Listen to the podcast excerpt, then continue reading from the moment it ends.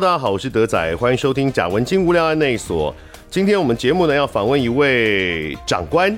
哎呀，长官来了！而这个长官呢，不仅仅是一般社会这个通念上的长官，他也曾经算是我做的节目的长官啊。那同时也是我的好朋友了，已经认识很久的一个很好的朋友，叫李厚庆。厚厚你好。德仔好，各位听众朋友大家好。是这位长官是中华文化总会的秘书长。是，哎、欸，其实嗯，真的很抱歉，是我查资料之前不知道你升官到秘书长了。哦，没有升官啦，就少一个字。因为过去常年他是副秘嘛，然后是在哪一年的时候你？去年，去年，去年才升官。夏天。哦，哎、欸，好像差不多满一年了。对，去年七月的时候。哇，你真的是。没有想要跟着秘书长离开，你就说、啊、跟着一起逃走这样？没有，我要补位啊，担下来补位啊。哎呀，对，所以不是升官，不要乱说啊。为什么讲说是我们算是我做的节目的长官呢？因为如果老听众的话，应该会知道贾文清无料案内所这个节目啊，它基本上算是延续以前我曾经做过一个网络的影像访问节目，叫做贾文清相谈室。然后那个湘潭市结束之后呢，它转成 podcast 的形式这样子。那当时的这个贾文清湘潭市呢，其实是跟中华文化总会合作的一个节目。而当时中华文化总会应该说找我去做这个节目的人，以及后来的这个节目的长官就是李厚庆先生啦。是，Hello，大家好。是，甚至呢，贾文清这三个字如果没有记错，应该就是厚庆祥。是啊，对啊。那你也觉得很 OK？我就觉得其实第一秒觉得还好啊。那天我们开会，为什么还没有跟我讲这件事情？我以为你很喜欢。没有，那天我们开会嘛，就在想说要叫什么名字，节目要叫什么名字，然后大家就丢了很多名字，都没有一个确定的答案。然后后庆就很兴奋说：“哎，不然叫贾文青相谈室好不好？”嗯哼。然后我就嗯，安静吗？安静。呃，没有，就是文总的同仁都拍手称庆，然后我就嗯嗯，因为也没有什么其他觉得更好的选择，说嗯，好吧，那 OK 啊，听起来也 OK。但是这个名字后来反应非常好，嗯，哦，我觉得他还蛮长寿的。果然是你的，哎，你说什么哪方面长寿？贾文清啊，湘潭市吗？两年而已啊，三个字，贾文清。哦，贾文清很长寿，对，你说就他的这个 sense 好到这种程度，就是当湘潭市结束之后，我还觉得说，哎，这个三个字真的不错，哎，那我是不是可以跟他们要来用？因为其实这三个字的开始是从跟文总的节目嘛，所以如果说我未来想要继续用，礼貌上。哦，还是跟文总这个取得同意会比较好。是，虽然照理来说他们也没有去申请专利啦，但是我就跟后进想说，哎、欸，我那我觉得这不错，以后可不可以自己继续用这样？可以，当然可以啊。就德仔就是 很有礼貌，就是啊，是啊，真的吗？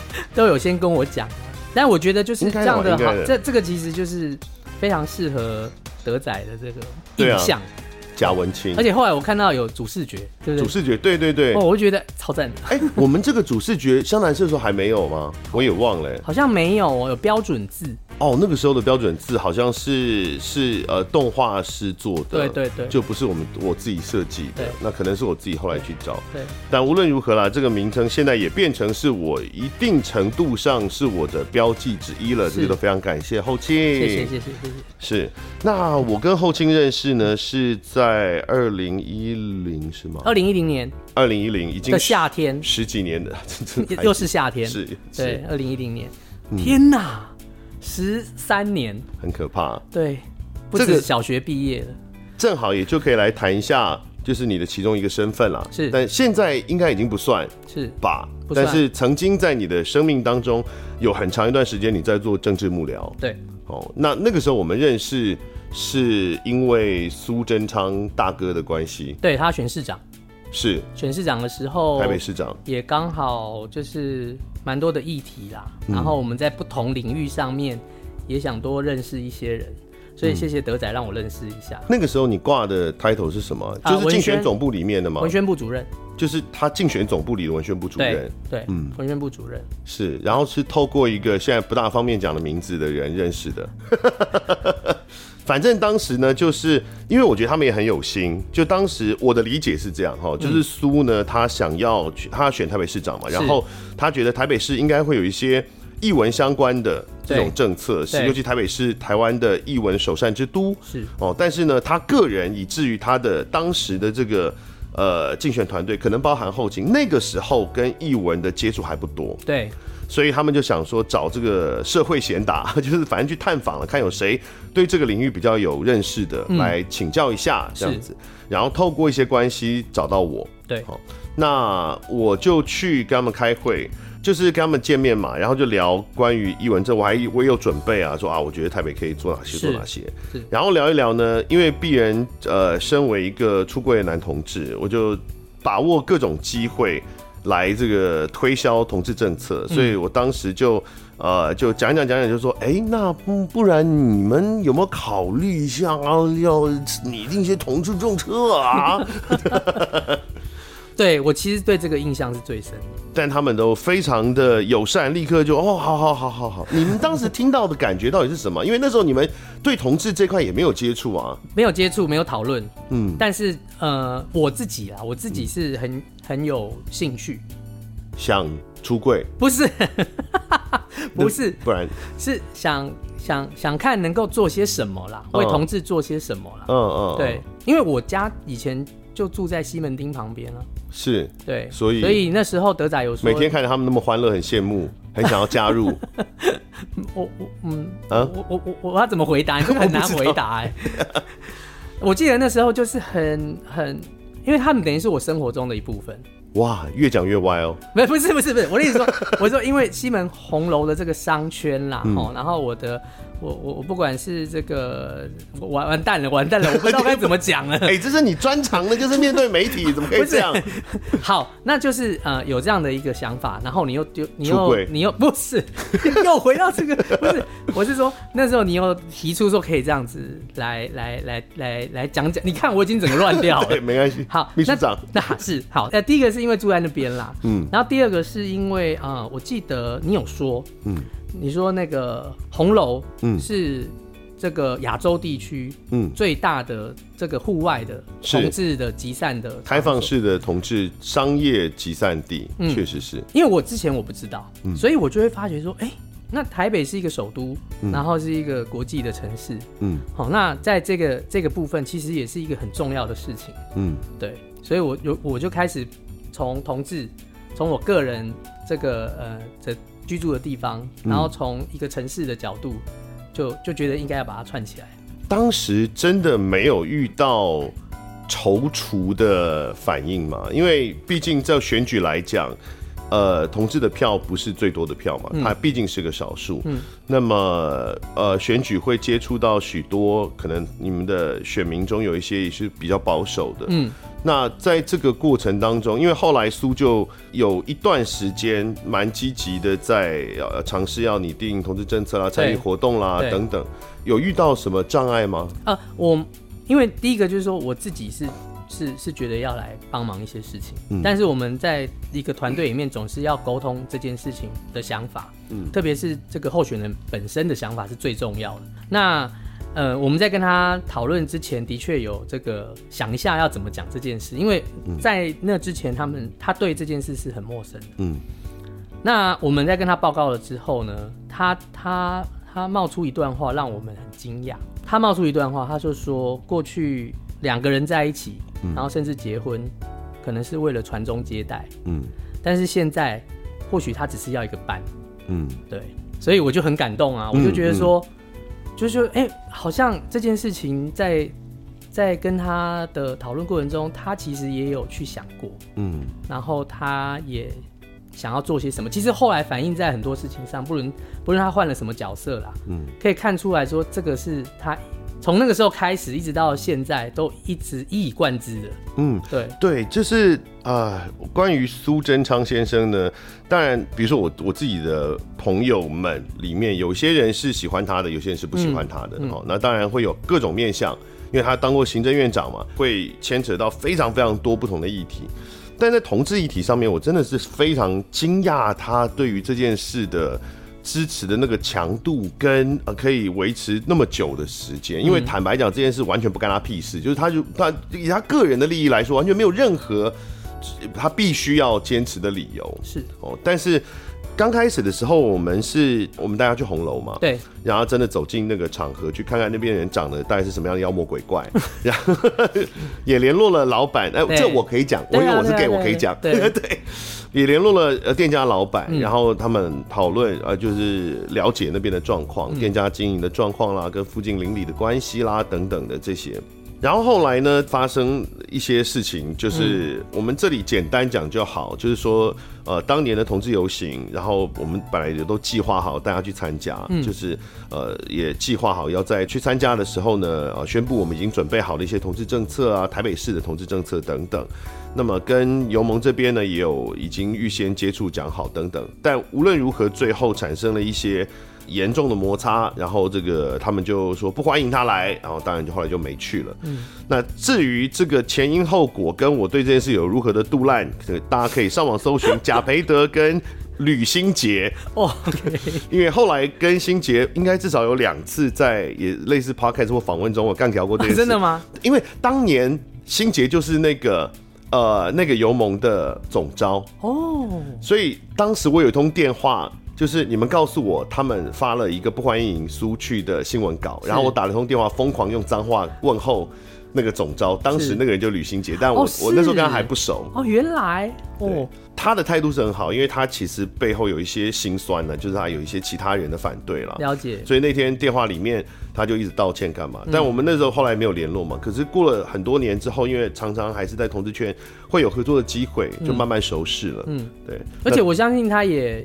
开始了解，不应该已经了解了嘛？哈，就是那个苏贞昌队长他自己的态度跟价值啊。因为后来又发生很多事，就是苏这边，呃，苏贞昌他主动的表达对于这件事的支持。嗯、我记得包含是他有在啊、呃，有一次也是一个座谈会的场合啊，对对。然后那天其实也是你叫我去的，嗯，那个座谈会里面苏有，因为他是谈到好像女性议题或两性议题的座谈会。呃，苏文昌也有去，然后就也被问说这个关于同志婚姻的问题嘛，嗯、然后他、就是、那时候他角色应该已经不是候选，那时候我不确定他是不是候选人，但是他是党主席，对，他是主席，那时候他是党主席，嗯、然后他就直接说哦，就是应该要呃法律上应该要给他们这样的权益，然后那是台湾第一个主要政党的党主席，嗯，公开宣誓呃支持同志婚姻，嗯，然后后面还有一次是最让同志们后来在圈内比较感动的，就是那个长老教会的。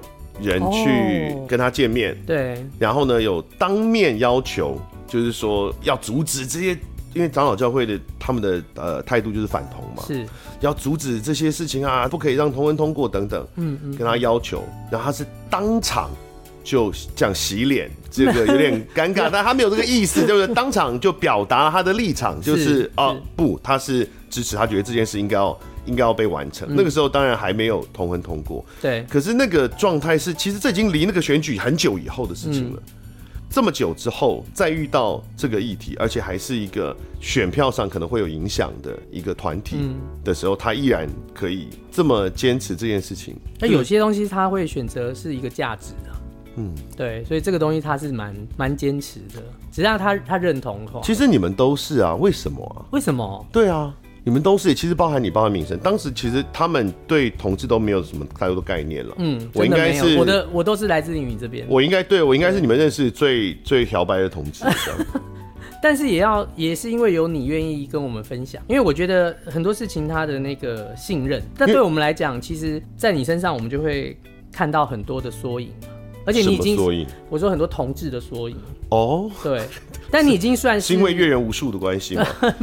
你会讲到很多面相嘛？嗯，对，那我们会在你的交谈之中听到，而且我觉得你真的是非常努力的去倡议这件事情，就是从十几年前。哦，我就觉得说这个这个事情，不论是朋友关系，或者是说我们本来就认同这件事情，就是要一直做啊。其实你们都很主动啊，我就一直在想的，就是为什么你们可以这么主动？其实敏生也是，他在议会也是一直咨询相关议题嘛。然后你，我记得有一年，你忽然打个电话给我，嗯，然后德仔德仔，我最近在做那个台北灯会，嗯，然后我们做了一个彩虹地景哦，然后你说，我这个我完全没有参与啊，就是也没有人要求你去做这件事，但是会很自发性的。不知道，就是我们吼从事公共事务啊，大概会对一些。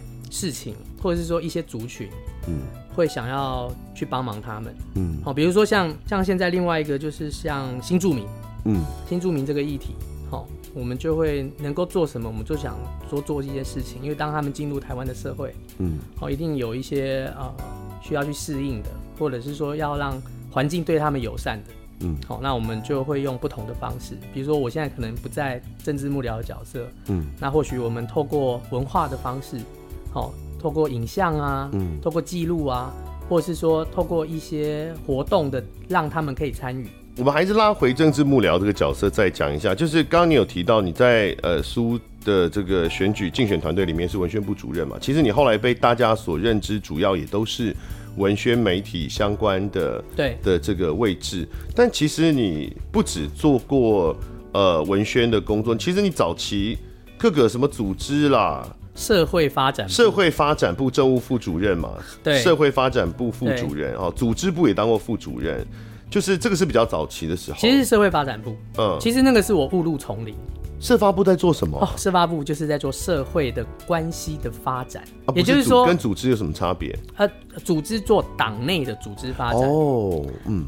组织部他做的是党员，嗯，然后党的公职等等的。嗯、那我们做这个以外的，嗯，所以我们会包山包海。嗯、我记得光是把社会团体，嗯，社会的各种团体，我们就可以分二十类。哦，然后我们会有不同的同仁去负责不同的对象的经营或者是互动。嗯，比如说可能四大社团，你知道四大社团？比如说狮子会、福利社、同济会、青商会，是四大社团。比如说专业技师团体，比如说工程师、建筑师、律师、会计师，对，然后甚至医师啊，是。那比如说倡议性的团体，嗯，哦，比如说什么立新基金会啊，或者是什么之类的这种倡议性团体，环保团体啊等等。然后另外还会有这种工会，工人的工、嗯、是，哦，各种有总工会、职业工会、职业工会啊。然后还有什么？还有宗教团体，嗯，对，所以其实是我觉得那个时候是一个让我就是跟社会面。接触很广的机会，但其实我那时候很痛苦，嗯，就一开始很痛苦。为什么？因为我在那之前，我其实还是做宣传的哦。因为我在那之前，呃，因为在那个苏院长那时候他是苏县长，是在台北县的时候，当时还在台北县。其实我那时候做什么？我做海洋音乐季呀。哦，对，你做过海洋音乐季，海洋音乐季那时候第一次，第一届就是你们做的，对，第一届。然后所以那时候跟音乐开始有很多的连接，然后做行销台北县的。事情哦，可能有什么一乡一特色，或者是一些活动啊等等的。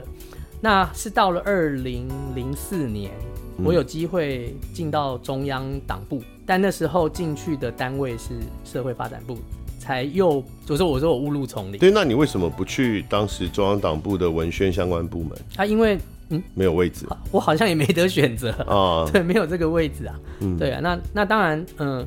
我一开始很痛苦，但是我现在回想起来，那是一个我很难得的一个阶段。为什么这样讲？嗯，因为做宣传、做行销，在政治工作里面，他其实是比较不想跟太多人接触的啊。真的吗？就有点像做宣传，怎么可能不跟太多人接触？在他比较像空军哦，对，比较单向的，是不是？对。然后他相对的，就有时候会有一些盲点，嗯，因为你没有站在。有时候在做的过程中，没有站在那群人的角度看事情。嗯，好，那所以我这个阶段有机会去做这种社会的组织工作，嗯、我就接触到各种各样的人。好，那一开始会痛苦，就是其实去就是听他们讲话。嗯，不管是对民进党讲话，还是他个人的这个领域。有一些政策，或者是有一些需要，嗯、希望能够转达给执政党，就听他们抱怨了、啊。对，听他抱怨啊，或者是有一些是长辈，他就看到你来了，然后他就有很多事情，这样终于有个人肯听我讲话。嗯，那其实是很辛苦的事情。应该也喝了很多酒吧？哇、哦，真的。是啊。然后，呃，后来我在二零二零，就是后来换小英当主席了。嗯。好，然后我在二零零九年，嗯，我又有一个机会。平调到文宣部，嗯，那个才是又是我重重新回到我喜欢的宣传这件事情。那那时候我就有很大的转变，嗯，举个例子，比如说以前做宣传做文宣好了，是做文宣呢，就是想要把那个设计呀，哦，把那个美感放进去，嗯，所以呢字就小小的。哦，对，好像设计师都喜欢这样，对，不喜欢太大占版面。对，那我也我也认同那个整体设计的一个概念。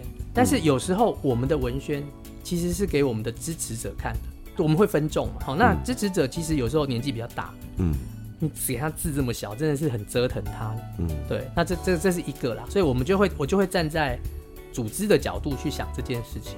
嗯，那第二个呢，是我在回到这个文宣工作之后呢，其实有许多事情过去没有什么脉络可以找到人帮忙，嗯，但是因为有这几年各行各业都认识，对我就有所谓的叫做人脉。嗯，好，那因为以前的文宣人脉大概就几种啦，就是设计师啦、嗯、印刷厂啦。哦，然后或者是，呃，可能是做音乐的啦，或者是拍片的导演，大概就在这一块。可是因为我有那一段，我就会就是各行各业都有啊，都可以来来想一些事情，甚至请教一些事情。哦，你在苏那边呃呃做文宣的时候，你们还发过专辑吗？啊，对，那是，这个就是海洋音乐季累积下来的机会。哦，就当初海洋音乐季可能就认识了一些音乐人。对，嗯，然后也了解他们的。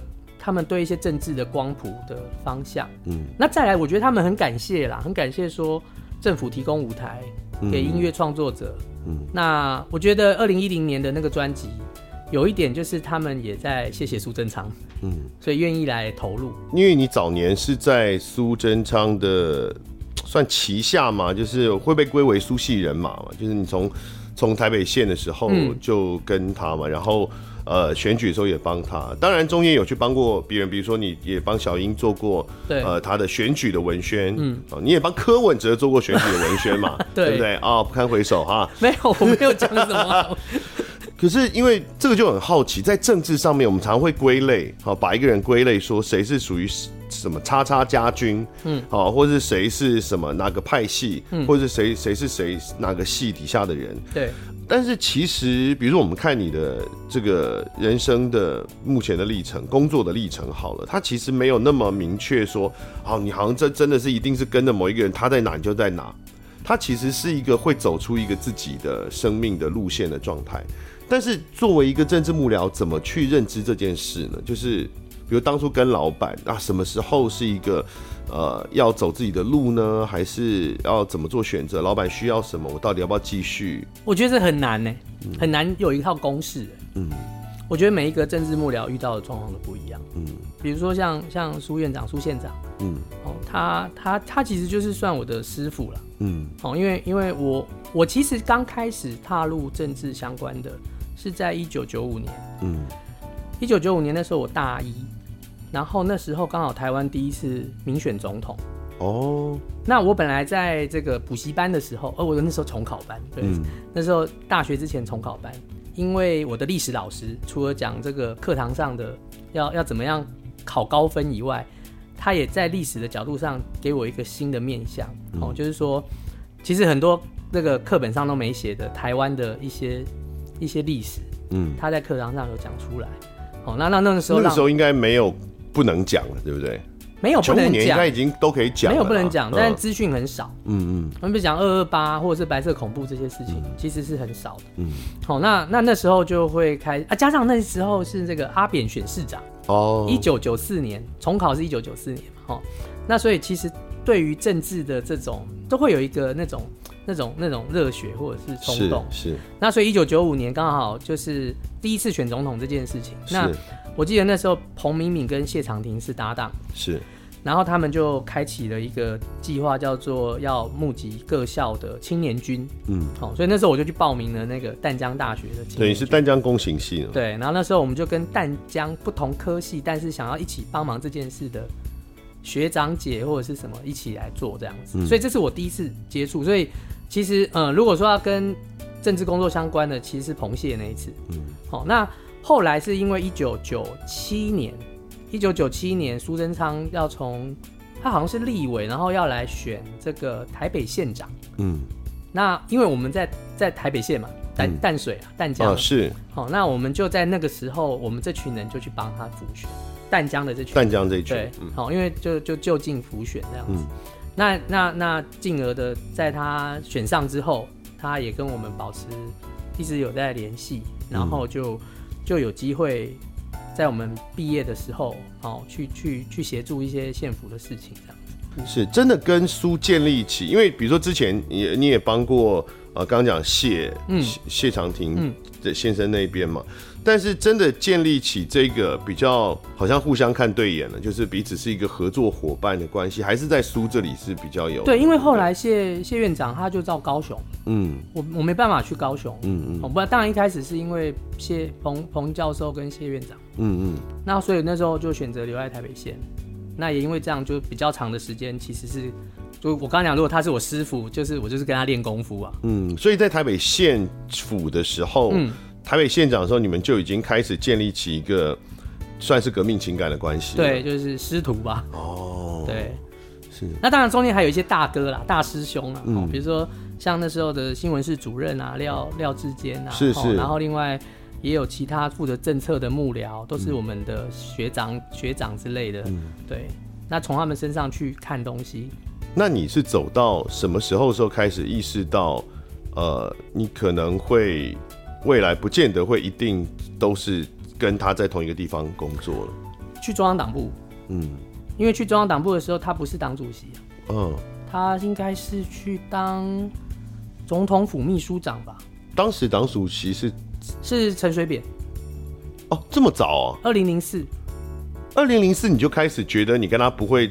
可是后来你们还是合作非常爆炸多次啊！那就是人生的剧本，就是已经写好，只是不能偷看呢、啊。但是你你说这么早，二零零四的时候，你其实你就意识到，其实你不会一直跟着苏，就是不是不是，应该是说在那样的一个状况下，你就会知道，就是我的工作会有所调整，嗯，或者可能一直在他的这个这个所谓的幕僚群里面，嗯，因为他去总统，因为有的幕僚是那样子的嘛，就是一直。从从头到尾就是跟着老板。对，比如说比如说秘书哦、嗯，或者是所谓的这个办公室主任哦，他基本上会一直跟着。为什么？因为他去的地方，如果就只能够容纳四五个人，嗯，那当然是找最核心的去啊。嗯，对啊。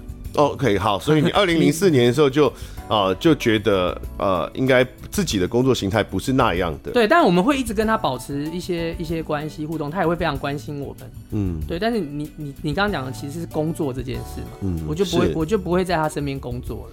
但你后来还是很多次，像我们刚刚讲，二零一零年的时候我们认识也是还是在他身边工作的状态。对，那就记得是二零一零年的时候，他决定要选，嗯、是是，他就跟我们跟我谈嘛，就是说。嗯。他其实这个这个这个选举对他来讲非常重要，是。哦，然后他也刚好需要有类似宣传这一块的人，嗯，在这个团队里面扮演这个角色，嗯，对，那我我就辞去党部的工作，嗯，就就去他的竞选总部的。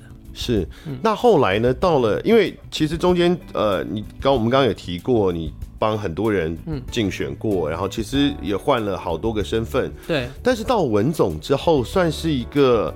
比较长期待在这里，你在文总待几年了？今年应该是第六年吧。对啊，这个在你的工作生涯里面算是比较长期的一个位置了嘛。嗯，那你原先有预期到会一直待在文总吗？其实原来是跟着景昌来的吗？对啊，对啊，跟就是原来的秘书长林景昌。对对对，对，其实不知不觉。嗯，我觉得我大学毕业之后啊，嗯，就很少去想说我我下一步要做什么。嗯。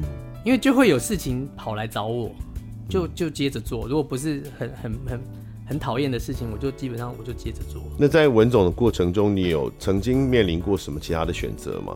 哎、欸，有哎、欸，可是不能讲。对，不不可以隐晦的讲，可以隐晦的，大概是什么样的工作？哦、呃，比如说有一些嗯，有一些地方的文化相关的单位哦，希望我去帮忙，或者是就去他那边工作。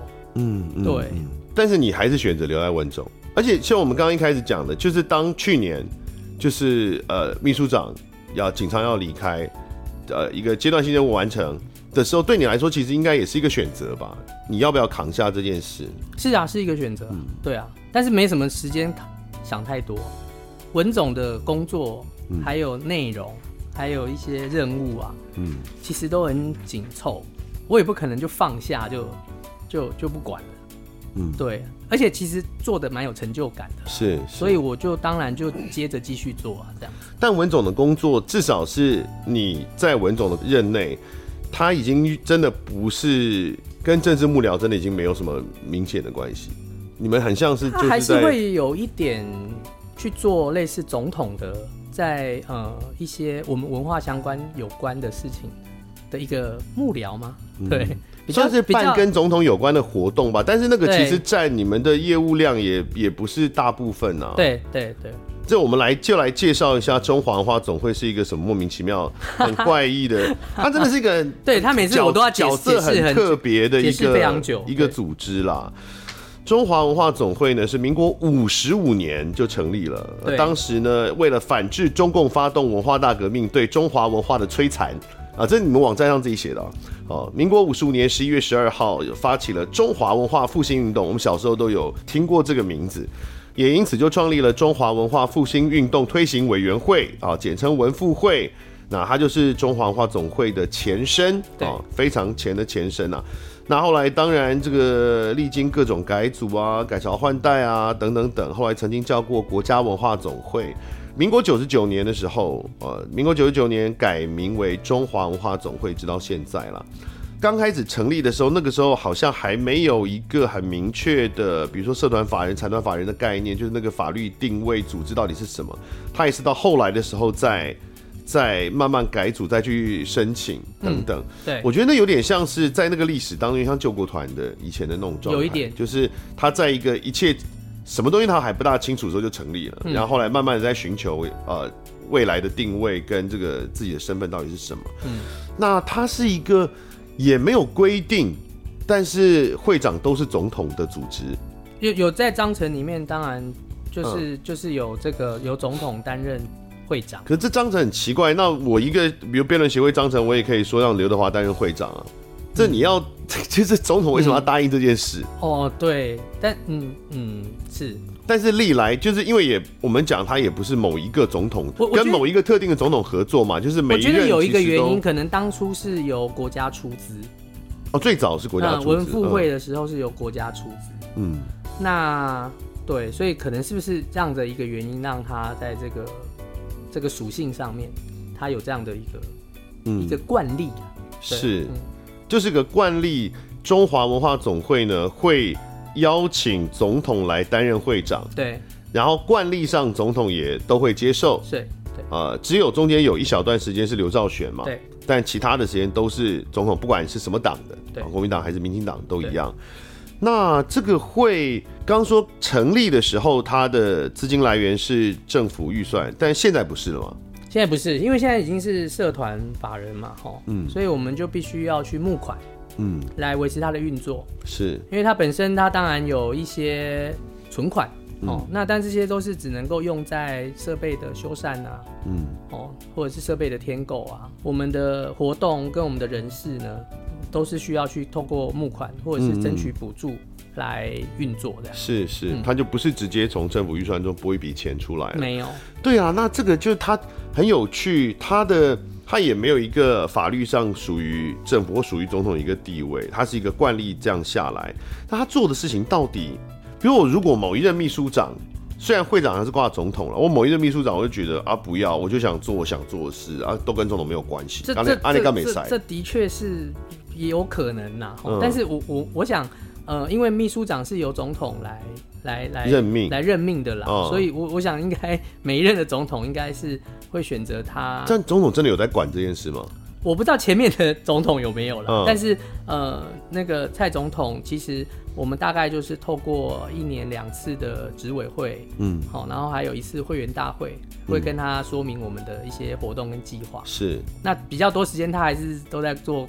国政的相关，哦，他真的会来开会，就是。这不完全是，这是规定，就不完全是挂名了，就他还是身为会长，他还是有参与啦。因为这个是规定，他一定要来主持会议啊。是是，我们有个执委会嘛，哦，很像有公司有董事会嘛，什么这样。那这个是会有调整的，就是呃业务内容会有调整的嘛？比如说这六年来，嗯，有发生过，比如说呃跟总统讲说我们想要做什么，他会。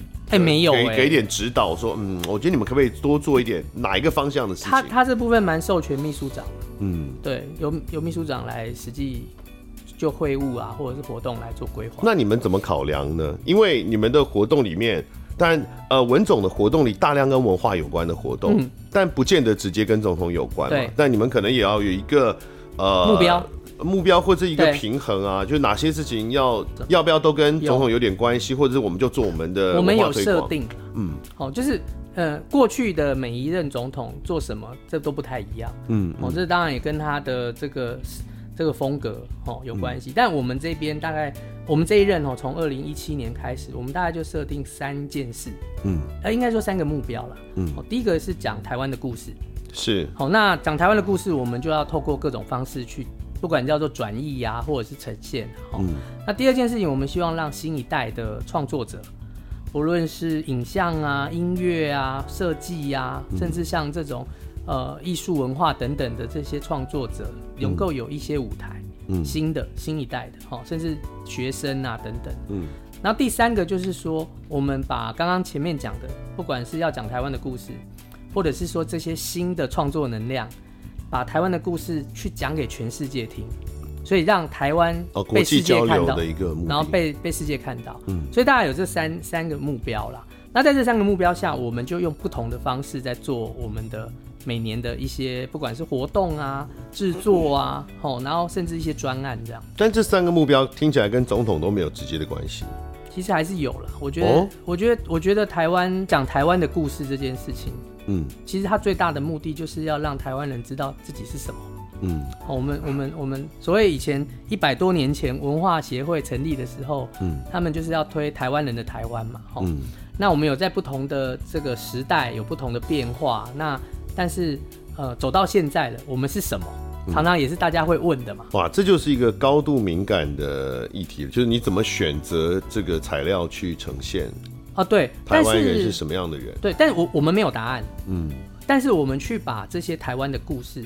让更多人会知道或想去发掘更多。嗯，但是在这个选选材的过程中，应该也会有那种考量，就是说啊，我们如果都选，因为毕竟是现在是呃民进党执政的这个总统，然后我们中华文化总会又是以总统为会长嘛，所以一定会被打一个标签，就是啊，他就是一个绿营旗下的组织，很容易被贴上这样的标签。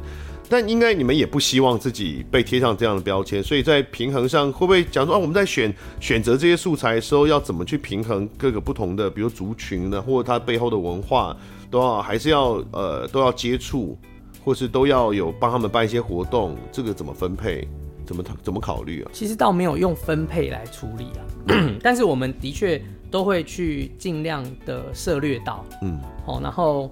所以我，我我们的活动讲拿活动来讲好了，嗯、我们的音乐会等等的，我们尽量就是把各个族群的音乐都拉进来，嗯，哦，不会，除非说那是一个很明确的主题是在讲一件事，哦，不然的话，我们我们也会去尽量照顾到。嗯、那所谓族群这件事情也，也也也把世代也要拉进来，哦，嗯、也不是只只有对年轻人讲话，我们也可能希望我们的长辈也能够产生兴趣。这个也是一块嘛，嗯，然后再来就是说，呃，就像你刚刚讲的，就是像同志，嗯，哦，那如果他这个是一个现在的一个，就是在这几年开始被关注他们权益的，那我们或许对同志的认识什么的。有吗？文总有做什么跟同志有关的？呃，我们没没有专做同志有关的活动，但是我们在活动中去把它放进去。啊，文总是不是外面有挂过好像同志哦？对，六色彩虹的，嗯，我们都会点灯。是灯还是起灯？我们有点灯过，嗯，然后我们也有用不同的形式去去呼应，比如说对同志的友善，或者是说同志大游行的时候来做一些什么事情。是。是那另外一个，比如说二零一九年，二零一九年我们。总统府有邀请我们来承办那个总统府音乐会，要扩大在总统府外面办，嗯、是。因为过去总统府音乐会都在室内。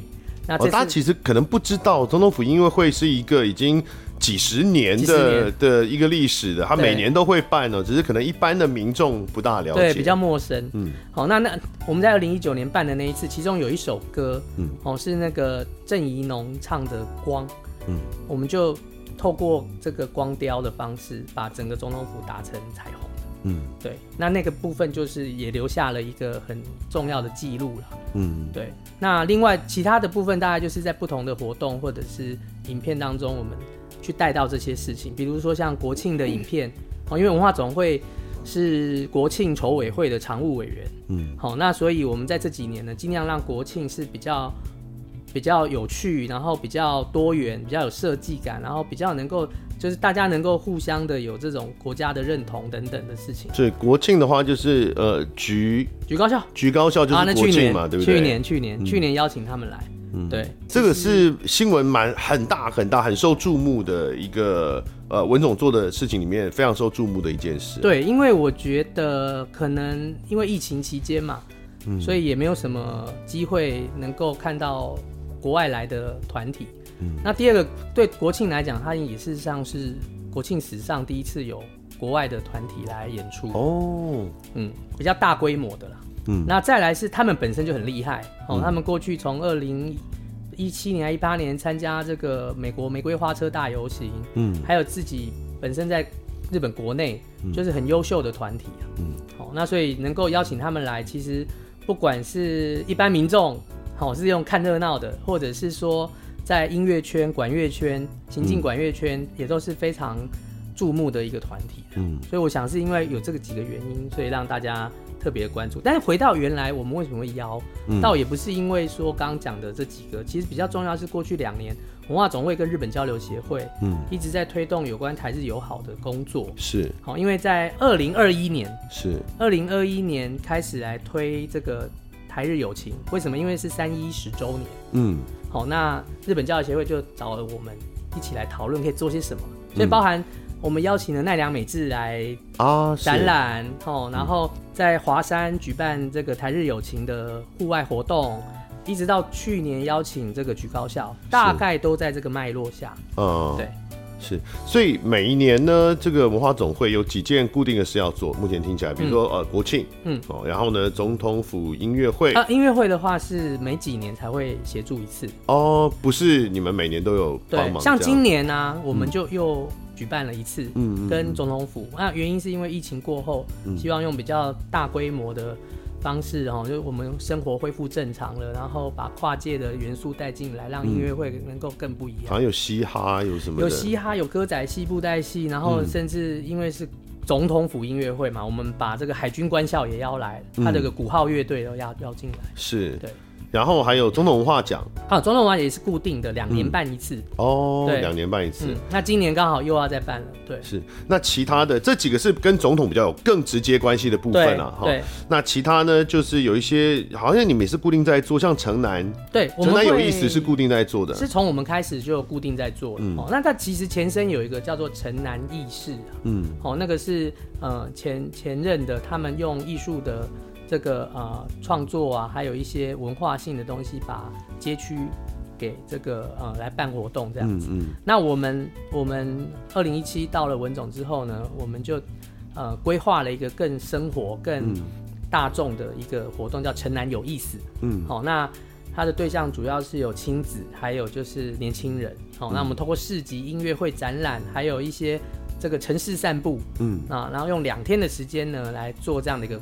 活动，那现在已经是台北市在春天算是最大型的一个生活节了。是，它是一个推广或发展台北城南边，就是旧台北城的南南南边的这一块区域的一些文化内容跟历史的脉络的，对。这样的一个活动。那这个因为因为这个是从文总自己所在位置去思考的，嗯，我们如何去跟周边的这个邻居，嗯，然后一年来做一件事情。然后让大家认识城南，是因为城南有三多，嗯，一个是学校多，还有很多学校啊，建中、北一女啊，然后这个大学，然后小学都有。那第二个呢，它的这个文化性的这个展场场馆很多，嗯，哦，艺术那个历史博物馆啊，然后还有二二八纪念馆啊，还有像这个台湾博物馆的南门园区。是，对，也在那边。哦，那邮政博物馆。嗯，那第三个呢是文化性的机构很多。嗯，哦，比如说像这个出版社，然后像剧团，然后是那个纸风车剧团。嗯，然后比如说像什么信谊基金会啊，吼等等的，都在这个周边，所以它有它独特的一个气氛。是，所以刚有讲到，就是这个城南的这个活动，它某种程度上算是城际前手的一个。企划，然后但是把它可能扩大举办这样子。呃，应该是说前面也有一个精神是想要做这样的事情，也是在城南做这样的事情。对，但是呃，呈现方式不太一样。是是是是。嗯、哦，所以也并不是说哦换了一任我们就把前面的通通都否定掉了，并没有这样。啊、呃，没有啊，像前任做了这个呃中华语文知识库，嗯、还有大词典，嗯，那这个东西在线上的部分都可以持续的在使用。那我们。发现这个也很多人把这个当做一个工具的网站哈，在上面查询一些资料，那、嗯、我们持续的维护，然后甚至让它这个能够更好用的。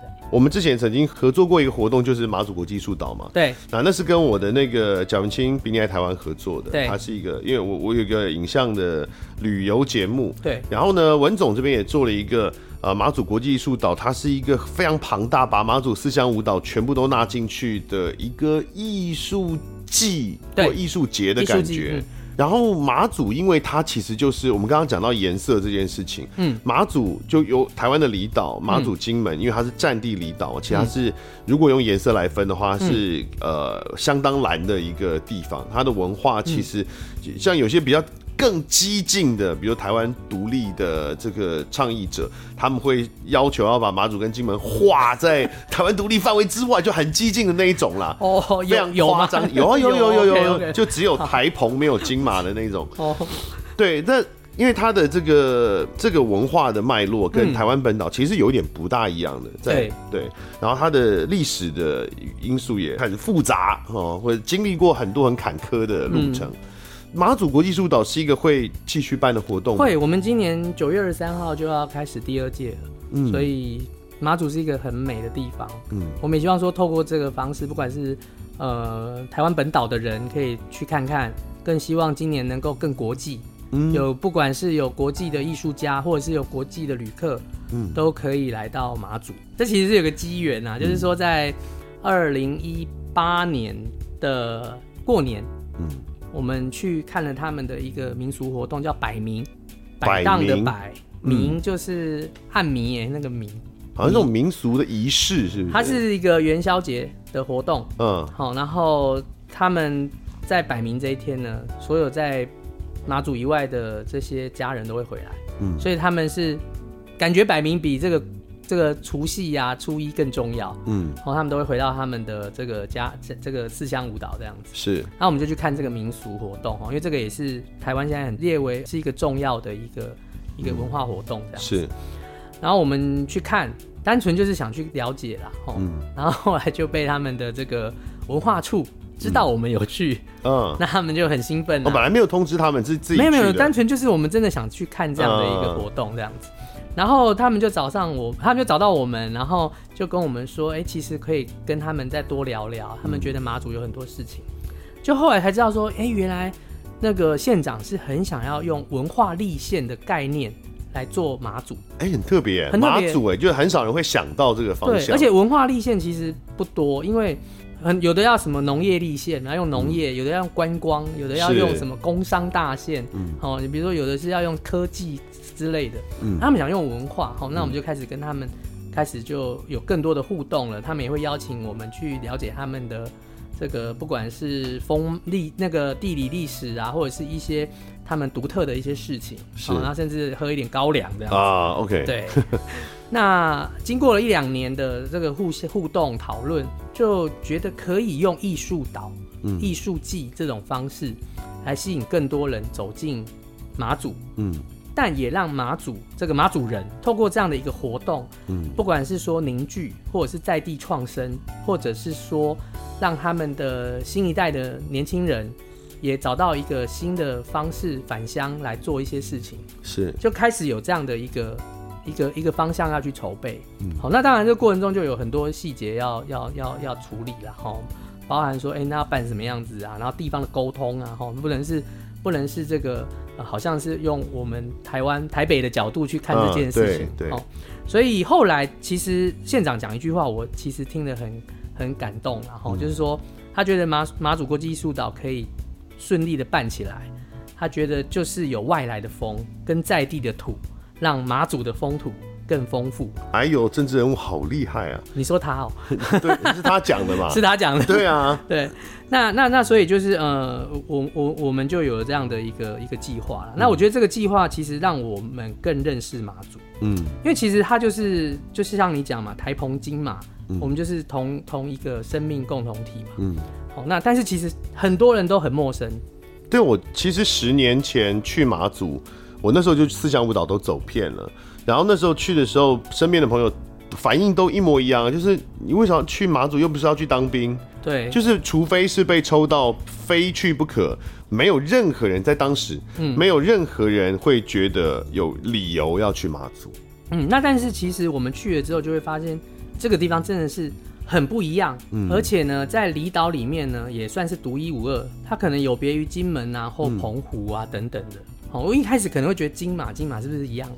其实完全不一样，对对，完全不一样。哦、金金门可能已经因因为一方面，我觉得它的机场也是能够容纳比较大型的客机。哦，金门现在发展真的很，对，它就已经非常商业化。是是是。但马祖它保留很多它很原来的风貌，嗯，然后它占地的那个那那些那些据点，嗯，很多都是还维持原来的样子。然后它的他们是讲闽东话，嗯，哦，再来它的那个呃自然的生态。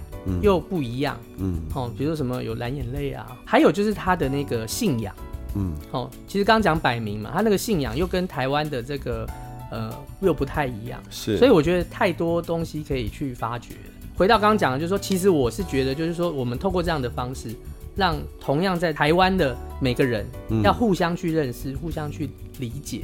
啊，这也正是我们那个贾文清比你爱台湾节目的宗旨啊，就是、啊、这么巧，对啊，就是让大家不要每次要旅游的时候都想到就是只有垦丁啊、阿里山啊、泰鲁阁之类这种大名鼎鼎的景点嘛。其实有很多我们本来没有意识到他们是这么有趣的地方，它有很好的风土人情或者是风景观光资源，嗯、就是去介绍给大家。嗯但刚刚讲马祖，我觉得你们的马祖国际艺术岛里面有些是装置艺术的，那有些是原来的这个，比如说坑道啊或既有的景点的活化，那有些是跟这个艺术品跟环境的对话关系。那应该我记得也是有呃现场展演，对，有一些动态演出。但马祖就这么大，每年要做那个有这么多素材可以做嘛？今年规模跟去年还是一样大。其实是这样哈，就是你刚刚讲的这个部分哦，其实我们的设计其实是。一个双年展，嗯，就是两年一次，哦、然后以十年为计划，是也就是要办五次哦，哦。那你会说，那不是去年办，怎么今年又办？对、啊，因为去年呢是延期了，是疫情的关系，是疫情延到去年的年初办。嗯，对。那今年呢就不想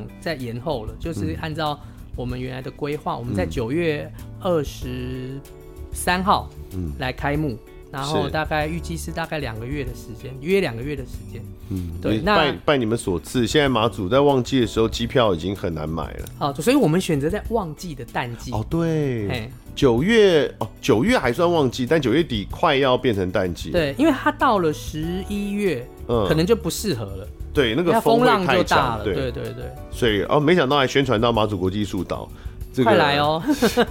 要早一点订机票，真的，因为我去年也可以坐船啊。因为我们去年合呃去年合作的时候是蛮临时的，因为我是我主动跟找你们的嘛，是就是我看到了这个你们要做马祖国际艺术岛这件事，然后因为我很喜欢马祖，像刚刚讲我十年前就自己有去过了，我就觉得哎、欸，那这个应该要来拍一下，嗯，所以我主动找了文总这边就跟后庆讲，然后说哎、欸，是不是可以合作一下？所以其实非常临时，就他们已经 release 这个消息已经出来之后才。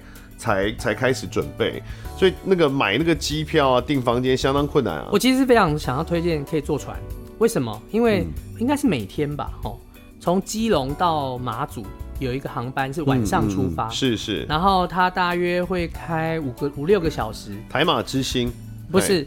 现在现在不是新台马、啊，对，好像有新的。对，然后这个这个很厉害哦，这个就是说，嗯、呃，过去因为这个这个台马的航线哦是比较旧的船，嗯，是当年好像是日本这个濑户内的的交通船。这次你说的是台马之星还是台马轮呢？台马轮，台马轮跟台马之星都都最早是台马轮，对对。那后来又有台马之星，是。那现在又有新台马轮，嗯。那新台马轮它是由这个日本九州的造船厂全新制作，嗯嗯。所以它的船又更先进，嗯。然后第二个呢，就是说你你你在这个晚上大概好像是九点还是十点，它就会开航。那船上有卧铺，嗯，所以可以在船上休息一下，嗯，然后呢就会看到隔天这个天亮的时候啊，所以那个海非常漂亮，然后也非常美丽，然后船又是新的，嗯，然后会很，我觉得这这样子去其实是一个蛮轻松、蛮舒服的一个。海马轮跟台马之星我都有搭过，嗯，然后呃以那个规模的船，我个人搭船经验是不大会晕船的，嗯，我还蛮喜欢那个在。卧，因为睡卧铺嘛，然后再有一点点摇晃，然后、嗯、然后摇篮曲哈，对对对对对。嗯、蛮不错的。那你前一天其实还可以安排一个基隆的行程，因为基隆其实坦白讲也是一个在观光上常常被忽视的地方，但基隆其实也有很多它在地的有有趣的历史文化的东西可以去探访。而且还有一个最重要的就是说，以这样的一个航线呢、啊，嗯，你会先到东引，嗯。东引其实是大家很难得可以，就是马祖已经是比较少，东引又更少。嗯、东引是台湾就是国之北疆了。对，因为东引没有机场，就是没有民用机场，嗯、然后呃南北竿都有民用民用机场嘛。嗯、那举光的话，因为其实离南北南竿很近，嗯、所以即使没有机场也没关系，船一下就到。只有东引它是孤悬在东方的海面上的，对比较难。到达的一个，但它其实是很美很美的地方，是是是包含它的那个灯塔，嗯，哇，真的是非常美。所以我觉得说可以先搭船，然后把你在马祖的第一站设为东引，是，然后再搭船到南竿、北竿等等的，延续你后面的行程。是，大家有兴趣的话呢，也可以参阅贾文清比你爱台湾，然后你就搜寻那四个四个乡的名称，就我们都有拍。拍了五集吧，因为南竿好像拍了两集。嗯，南竿就是他们的这个嘛，西门町。是是，好啊。那其实今天这个访问呢，当时在讲完清香男士的时候就开始敲了。我啊，我吗？对对对，然后后期就一直不要，啊、一直推拖拉，然后一直不要。真假的？对，所以你这一次这么干脆的答应，我相当的感到啊，没有，我真的真的太忙了。是，确实是你如果看他的那个脸书，他就一直在呃各地飞来飞去。居高校的时候一直飞日本嘛，然后最近是飞欧洲，匈牙利，对，飞匈牙利有一个呃，我们带直风车剧团去布达佩斯演出，一个国际交流的活动，是非常辛苦。你再邀我就再来啊！哎呀，再来一次喝酒啦，好。久没喝了啦，这可以用吗？